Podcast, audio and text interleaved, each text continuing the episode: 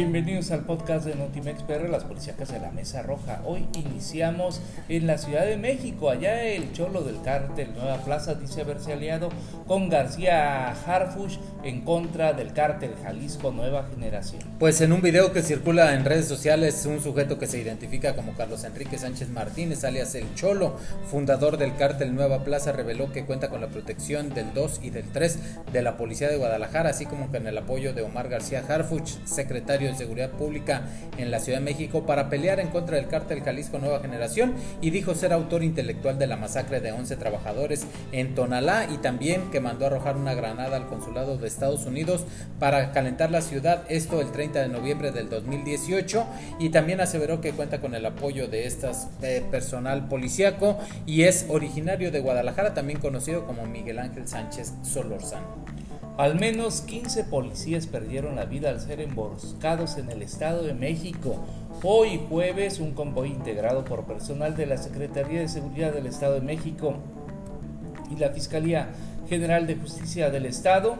fue emboscado eh, por un grupo de la delincuencia organizada en la zona de Llano Grande, en el municipio de Coatepec, Arinas. El convoy realizaba labores de patrullaje en la región justamente para el combate de,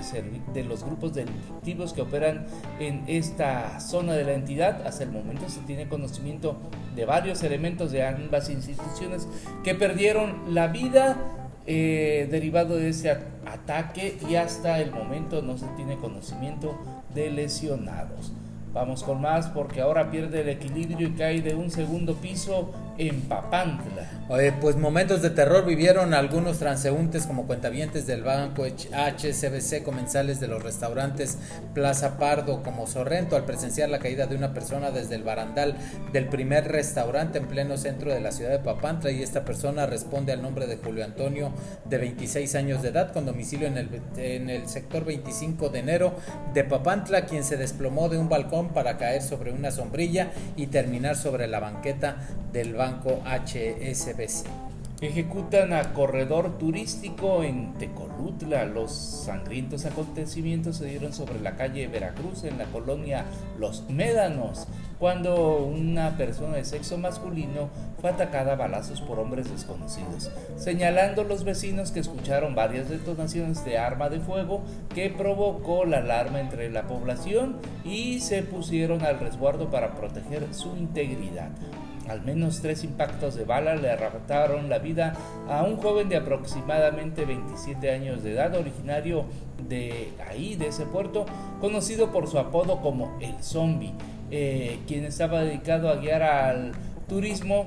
pasa a proponerles hospedaje y alimentos bajo la premisa de tener un apoyo económico por parte de los prestadores del servicio de ese lugar. Un hombre se quita la vida en Izhuatlán del Café. Pues esta mañana de jueves un hombre decidió colgarse de una viga al interior de su casa y esto lo encontró la familia de la víctima en calles céntricas de este municipio y reportan que este campesino identificado como Salomón Alducín Anaya de 54 años de edad que vivía en la avenida Centenario fue localizado por sus hijos atado de una viga y aunque trataron de bajarlo para reanimarlo le prestaron los primeros auxilios lamentablemente ya no contaba con signos vitales. Mientras tanto, en Medellín de Bravo localizan cadáver en un rancho. Esa tarde, en la tarde de ayer miércoles, perdón, el caporal del rancho El Avioncito, ubicado en Medellín de Bravo, localizó el cadáver de un hombre de aproximadamente 50 años de edad, con heridas de arma punzocortante en el pecho y abdomen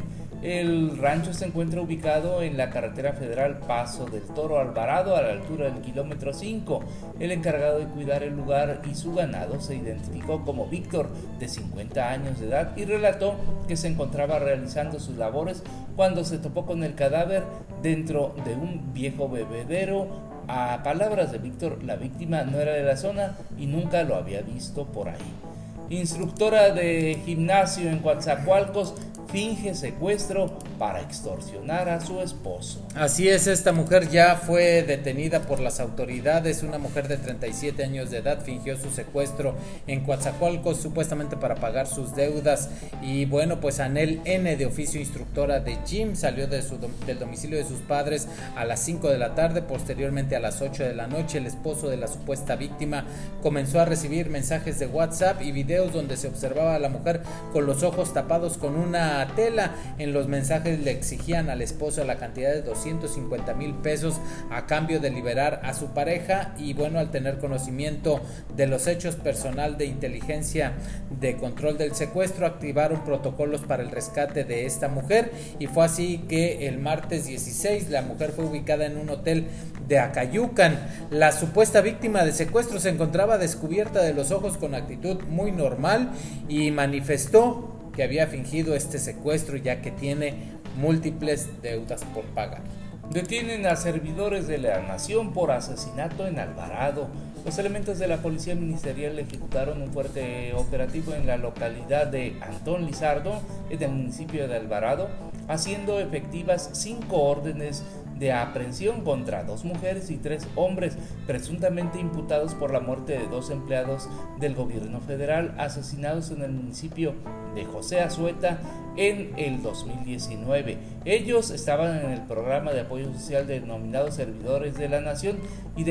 identificados como Berenice, Leonardo, Vicente, Saidet y Eliseo, todos de 37 años de edad y el último de 61. Una de las dos víctimas fue identificada como Ignacio, coordinador de servidores de la Nación del gobierno federal en la zona de José Azueta, y la otra víctima como Justino. Ellos habrían sido asesinados tras descubrir malversaciones de los imputados. Hasta aquí el podcast de Notimex PR, las policíacas de la Mesa Roja.